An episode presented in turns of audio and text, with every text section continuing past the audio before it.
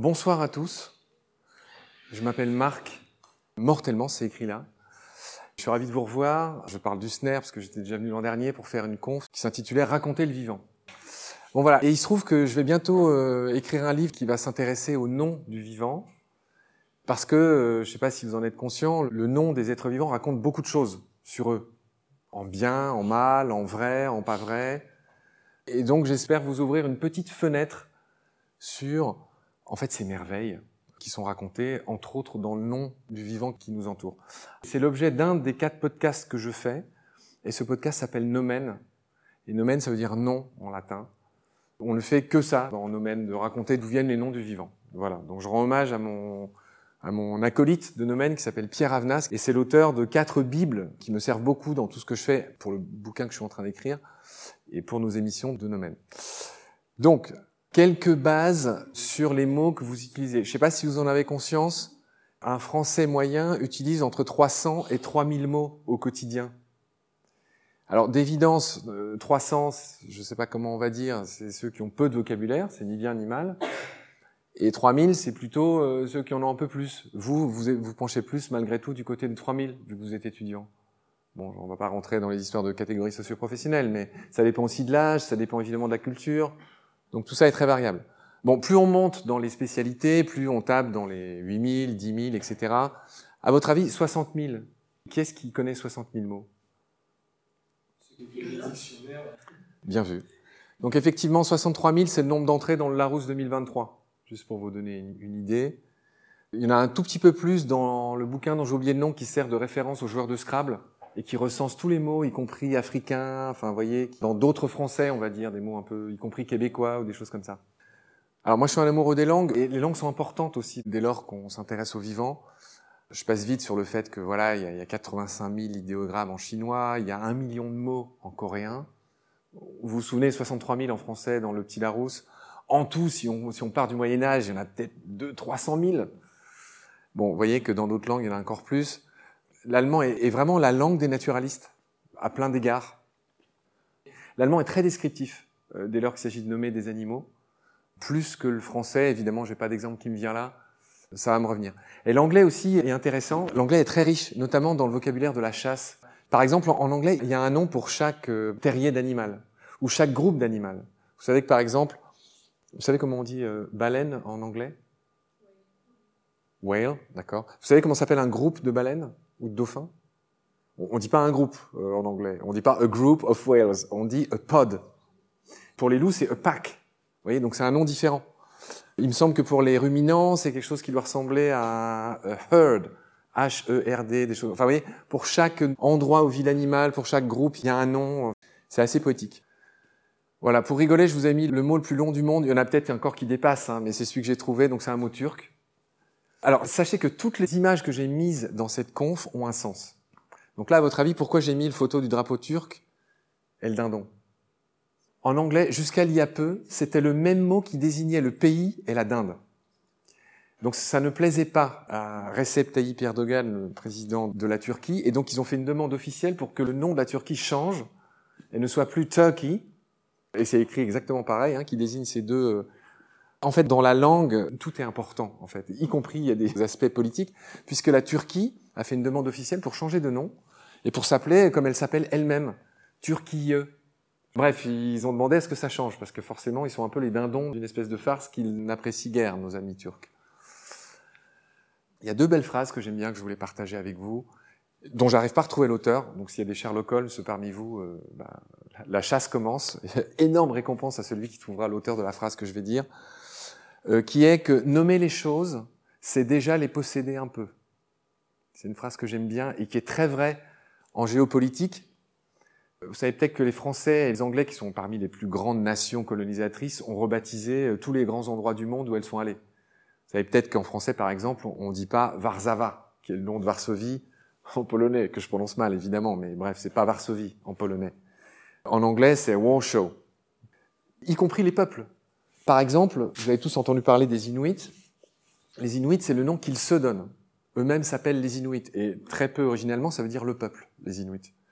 Mais vous connaissez peut-être aussi un autre mot qui est esquimau.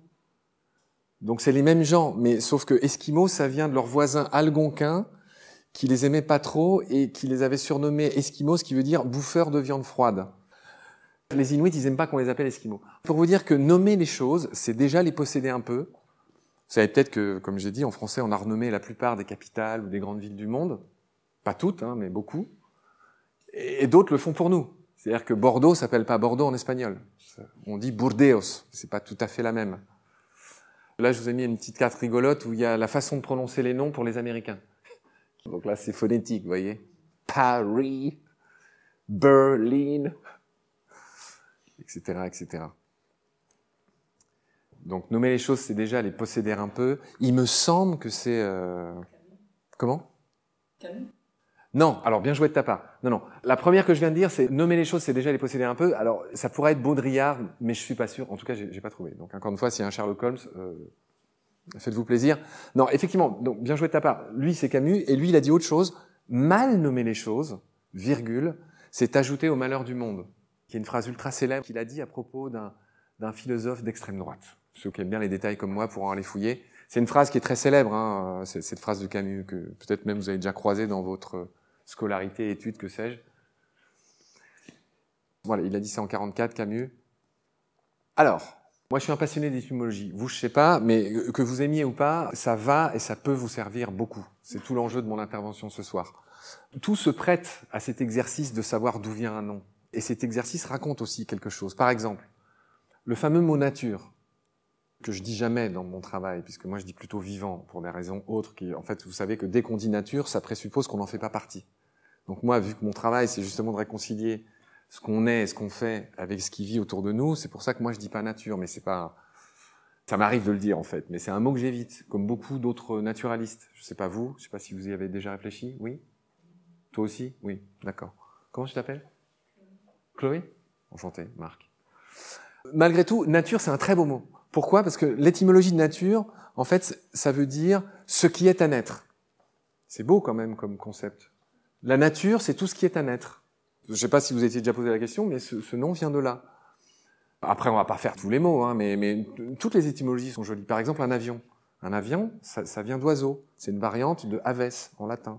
Donc un avion, ça vient d'oiseau, vous voyez euh, c'est rigolo. Il y en a une qui est magnifique, que je sors souvent dans les conférences, c'est l'étymologie commune d'économie et d'écologie. Ce qui manque pas de piquant, je trouve. Je sais pas ce que vous en pensez. Je sais pas si vous le savez, mais ce éco, ça vient du grec oiko, qui veut dire la maison. Donc l'écologie, c'est la façon dont on gère la maison euh, plus ou moins bien, vous voyez. Et l'économie, c'est la façon dont on finance tout ça. Mais dans les deux cas, c'est la même maison. Je voulais vous le, le soumettre. Vous savez ce que c'est les aptonymes? Les aptonymes, c'est quelque chose de rigolo. Et je ne sais pas si vous avez déjà constaté ça dans votre vie, c'est que parfois il y a des gens qui portent un nom de famille qui les racontent de manière assez rigolote. Par exemple, qui a reconstruit Paris? Ben, C'est un baron qui s'appelait Haussmann, l'homme de la maison, le mec qui a reconstruit Paris. voyez? Donc il y a plein de noms comme ça rigolos. Je passe vite là-dessus, vous en trouverez mille. Euh, même le mien, par exemple. Marc. Bon, il n'y a pas d'autres marques peut-être dans la salle. C'est intéressant de savoir d'où vient ne serait-ce que votre prénom. Moi, le mien, je sais d'où il vient. Marx, ça vient malheureusement de Mars. Des gens qui étaient chargés du culte de Mars, le dieu de la guerre. Mortelmans, Mortelmans, c'est un nom qui, est rigolo, bizarre, beaucoup de choses. C'est un nom qui vient du flamand. Mortel, c'est le mortier. C'est ce qu'on met entre les briques, vous voyez. Donc, euh, en fait, mon nom signifie celui qui construit le mur. Ce qui est pas mal pour un journaliste aussi. C'est l'inverse d'un aptonyme. Donc mortellement, en gros, ça veut dire maçon. Hein. Il y a une famille en France, c'est la mienne. Il y a les deux tiers des pages jaunes en Flandre, parce que c'est l'équivalent de maçon en Flandre, vous voyez. Donc là, il y a la notion de rareté, euh, très commun, rare, très commun, c'est drôle. Je viens d'un village qui s'appelle Dieu-Loire, qui vient du vieux français, qui est Dieu le Ward, et qui veut dire Dieu le garde, tout simplement. Enfin, c'était juste pour vous dire que tout s'y prête, et je voulais que vous me fassiez un cadeau ce soir, J'aimerais que chacun de vous m'offre un mot. Après, s'il en a envie. Un joli mot. Un mot tout simple, hein, ce que vous voulez. Amour, euh, papier. Euh. Bon, moi, je vous en offre qui sont un peu rigolos. Je les aime, ceux que j'ai notés là. Quelqu'un de vous sait ce qu'est le pétricor Ouais. Alors, c'est pas tout à fait l'odeur de la pluie. C'est l'odeur que dégage le sol après qu'il ait plu. C'est pas tout à fait la même chose, tu seras d'accord. Mais le pétricor, en effet, c'est ça. Et on reconnaît une histoire de pierre là-dedans. Est-ce que vous savez ce que c'est un lemniscate? Alors je pense qu'il y en a qui en ont tatoué sur leur corps. Un lemniscate, en fait, c'est une courbe mathématique particulière. En fait, c'est ce 8 couché qui représente l'infini. Donc un lemniscate, c'est le nom qu'ont ce genre de courbe. Vous voyez, même en maths, il y a des mots que je trouve rigolos. C'est rigolo quand même, lemniscate. Vous l'oublierez pas, j'espère celui-là. Et puis bref, il y en a un autre qui s'appelle apax. Vous savez ce que c'est un apax? Euh, Je trouve ça intéressant. Un apax, dans un corpus, dans un texte, c'est un mot qui n'apparaît qu'une seule fois. Je trouvais ça rigolo. Bon voilà, et donc je vous ai dit, si vous avez la gentillesse de m'offrir chacun un mot après, ben vraiment je serais content, en plus d'une petite bière. Est-ce qu'à ce stade, il y a des questions? Bon, nommez le vivant. Vous connaissez le monsieur en bas à gauche? Ah, j'en vois un qui fait oui de la tête, vas-y, dis-nous son... Ouais Carl von Linné, très bien, bravo. Vous savez tous que toutes ces espèces dont vous parlez dans vos cours ou ailleurs, ils ont ce qu'on appelle un nom vernaculaire, c'est-à-dire un nom euh, qu'on va qualifier de commun, et puis ils ont un nom scientifique. Et donc vous savez tous que c'est cette fameuse classification binominale, c'est une manière de dire un peu, un peu ronflante, mais ça veut juste dire qu'il y a deux noms latins. Vous savez tous que le premier désigne le genre et que le deuxième désigne l'espèce, et puis parfois il y en a un troisième qui désigne la sous-espèce. Par exemple, bison, bison, bison. C'est le modèle de base du bison, vous voyez. Bon, j'imagine que tout ça, vous le savez déjà. Il a été et il est encore très critiqué, Linné, hein, même si c'est un papa du naturalisme, au même titre que Darwin. On se rappelle pas trop que à son époque, euh, il était fixiste. Enfin, pour lui, c'était encore la création. Hein. C'était avant Darwin, hein, euh, Linné. Sur sa classification, qui est basée sur des ressemblances, mais c'est pas l'objet de, cette conf, mais j'imagine c'est des choses que vous étudiez ici. Sa façon de classifier par des ressemblances, finalement, est remise en cause aujourd'hui, notamment par la génétique. Et donc, la, la classification phylogénétique prend le pas sur celle de Linné, ça change tout le temps. Enfin, moi, je suis tout le temps obligé de me mettre à la page parce qu'il y a plein de d'espèces qui changent de nom, qui changent de famille, qui changent de... Vous-même, vous le savez, ça n'arrête pas. Alors, nommer le vivant. Pour rire, je vous ai mis les états de service d'Homo sapiens. Euh, donc tout ça, c'est des choses que vous devez connaître. Ah oui, ce qui m'a fait rire, c'est l'ère de répartition d'Homo sapiens. J'étais même étonné de ne pas voir l'Antarctique en vert et le reste du Groenland. Euh, bon, je pense que c'est tout vert en fait. Hein. Même il n'y a pas les petits points verts dans l'océan. Mais bref. Oui, alors euh, le grec et le latin, et, même d'autres langues, c'est des boîtes à outils. Sans trop faire le malin, la plupart du temps, c'est pas toujours le cas, mais rien qu'en voyant le nom binominal latin d'une espèce, je comprends à peu près ce que ça veut dire. Je ne sais pas forcément ce que c'est comme animal, mais je, je, sais ce que ça raconte. Ce qui ne veut pas dire qu'il faut savoir le faire, mais moi, mes parents m'ont forcé à faire du grec quand j'étais môme et du latin, parce que les meilleures classes c'était ceux qui faisaient du grec et du latin, et je vous garantis que c'est pas moi qui ai choisi, moi je préférais jouer au foot, mais bref, ils m'ont obligé à faire du grec et du latin. Donc ça m'embêtait beaucoup à l'époque, mais aujourd'hui, au final, je trouve ça plutôt, enfin ça m'aide beaucoup, en fait, de connaître le grec et le latin. Enfin, alors je vous rassure, hein, je suis pas du tout bilingue ou quoi, mais vous savez qu'il y a des, des, préfixes et des suffixes. Par exemple, une catastrophe, kata, ça veut dire de haut en bas. Donc typiquement, une catastrophe, c'est un truc où vous faites tomber quelque chose par terre de haut en bas. Vous voyez, catastrophe. Enfin bref, il y a tous ces préfixes et ces suffixes avec lesquels je vous conseille d'être copain. Hein. Qui ne connaît pas hétéro ou homo? Vous voyez, si on reste dans notre secteur, dans notre boutique du vivant, euh, je sais pas, par exemple, si on s'intéresse aux requins, vous savez que les requins, ils ont une queue hétérocerque. Ah bah alors là, ça me fait plaisir. Tout le monde a l'air de savoir ce que ça veut dire? Toi, t'as dit oui? Toi aussi? Bon, très bien. Versus homocerque. Vous connaissez un requin qui a une queue homocerque Personne? La plus hétérocerque, c'est celle du requin renard, on est d'accord. Vous voyez à quoi ça ressemble avec son espèce de fouet là qui claque les bancs de poissons pour se nourrir avec sa queue. Vous savez comment il se nourrit le requin renard? C'est extraordinaire. Enfin bref, et celui qui a une queue, alors elle n'est pas tout à fait homocerque, mais presque. C'est la Formule 1 des océans, c'est le requin mako. C'est celui qui va le plus vite. C'est celui qui rattrape les thons à la course, il va jusqu'à 70 km heure. Et lui, il a, une queue beaucoup plus homocerque que les, ce que j'appelle les rasmoquettes. Vous voyez, qui sont obligés d'avoir le lobe inférieur pas très haut pour pas, pas que ça traîne dans, dans les récifs, on va dire. Question? Allez, on va rentrer dans le vif du sujet. Alors, ce chapitre 3, là, que j'ai intitulé Les classiques, on va répertorier toutes les différentes manières de nommer le vivant que je qualifierais d'ennuyeuses, qui au final sont pas si ennuyeuses. Mais donc ce chapitre 3, avant de passer à ce qui moi m'a vraiment encore plus intéressé, on passe en revue ce que j'ai appelé les classiques, d'accord? Donc, vous connaissez le, le singe que j'ai mis en photo là? Vas-y. Le nazi? Ouais, bien joué. Le nazi, il vit où Amazonie, je sais pas. Amazonie, non, dommage. Asie, ouais. ouais. C'est un peu un voisin des gibbons, il vit en Asie. Bon. Alors, une des plus courantes manières de nommer les animaux, c'est ils sont nommés en fonction d'une caractéristique physique, comme notre ami le nasique, dans lequel on reconnaît cette histoire de nez. Tout le monde l'avait, celle-là. Le nazi, il y a une histoire de nasal. On y est à peu près. Je vous ai mis des photos euh, d'animaux rigolos qui me plaisent beaucoup. Vous vous en reconnaissez là-dessus? Vas-y, allez, dites-moi. Le relier, très bien. Alors, un nudibranche, alors. D'accord. Alors, moi non plus, mais c'est ce qu'on appelle une flabelline. C'est un, joli nom, les flabellines. Enfin, il y a quatre sortes de nudibranches. Il y a ceux qui ont des espèces de, ça s'appelle des cérates. On n'ose pas dire des poils, mais souvent ça contient un peu des choses un peu vénéneuses. Enfin bref, on va pas trop rentrer dans le détail des nudibranches, mais nudibranches, ça veut dire les branchies nues. Ils s'appellent comme ça parce qu'en fait, elles ont leurs branchies à l'extérieur du corps, contrairement aux poissons. Donc nudibranche pour ça. Tu parlais du relier, tu sais pourquoi il s'appelle relier? Bah Voilà. Donc le relier, qui est un de nos plus beaux oiseaux, hein, un des rares oiseaux qui, est, qui a beaucoup de bleu. C'est difficile à synthétiser le bleu pour, pour le vivant et pour les oiseaux en particulier. Bref.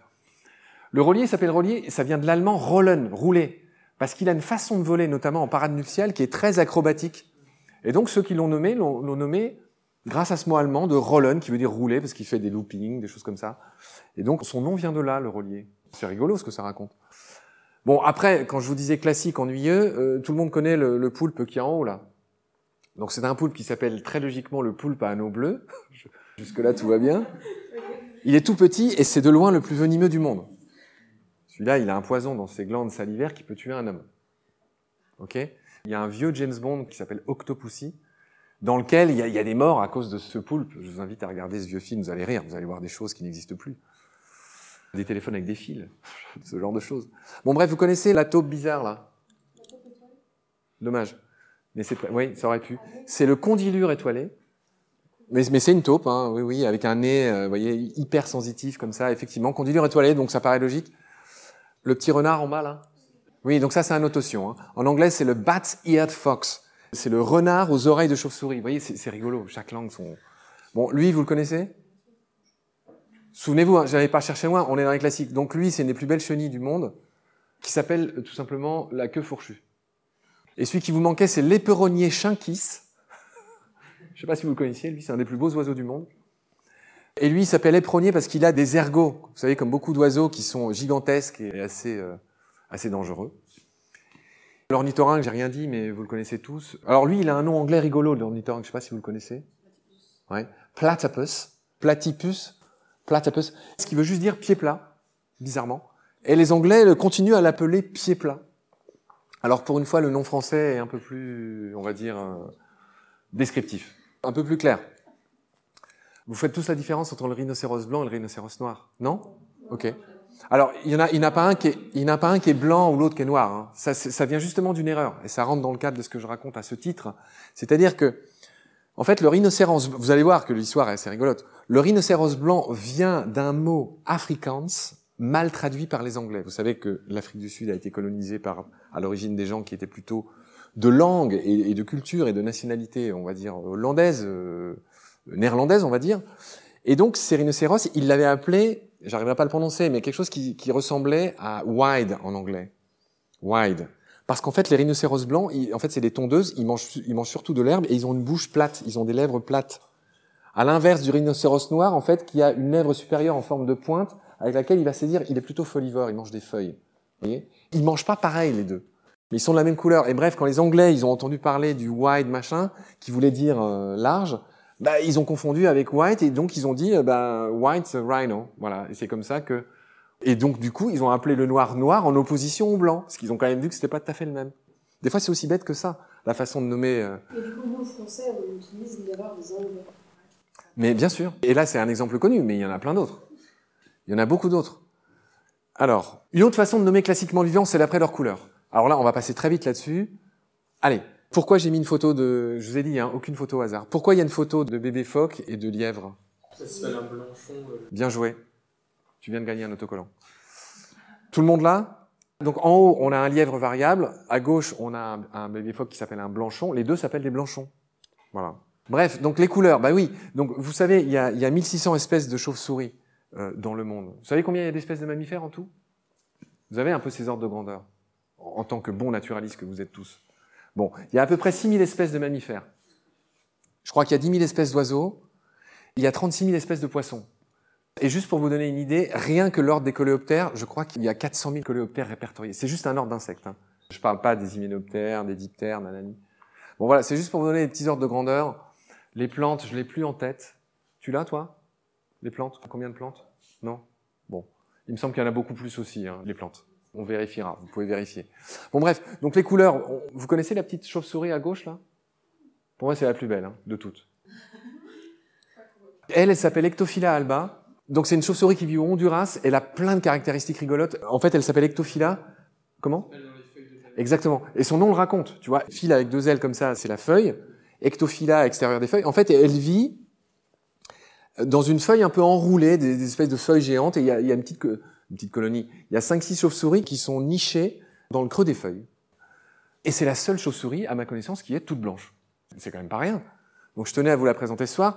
Lui, c'est un des plus beaux poissons du monde. Il s'appelle le poisson mandarin parce qu'il a une sorte d'habit qui rappelait les mandarins chinois. Je sais pas si vous savez ce que c'est un mandarin, mais c'est un, un notable.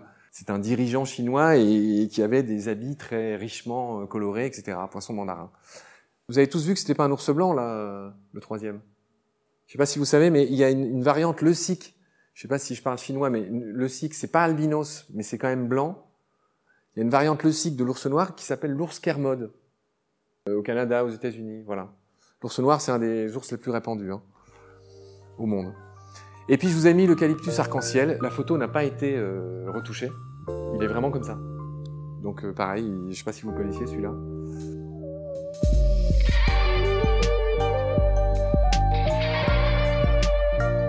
C'est la fin de cet épisode, merci de l'avoir suivi. Pour continuer, nous avons besoin de votre soutien. Et vous pouvez nous aider simplement, en quelques clics et gratuitement. Il suffit par exemple d'utiliser le moteur de recherche solidaire Lilo. Ainsi, chacune de vos recherches sur Internet générera des gouttes qui seront reversées au projet de votre choix, comme Baleine sous gravillon par exemple. Vous pouvez par ailleurs vous abonner à nos podcasts comme d'habitude, partager les liens, devenir adhérent de l'association BSG ou encore faire un don sur Helloasso ou sur Tipeee. Grand merci par avance. Je remercie tous mes équipiers pour leur aide précieuse. Je vous retrouve bientôt pour de nouveaux épisodes. Et d'ici là, prenez soin de vous et de ce qu'il y a autour de vous. Merci. À bientôt.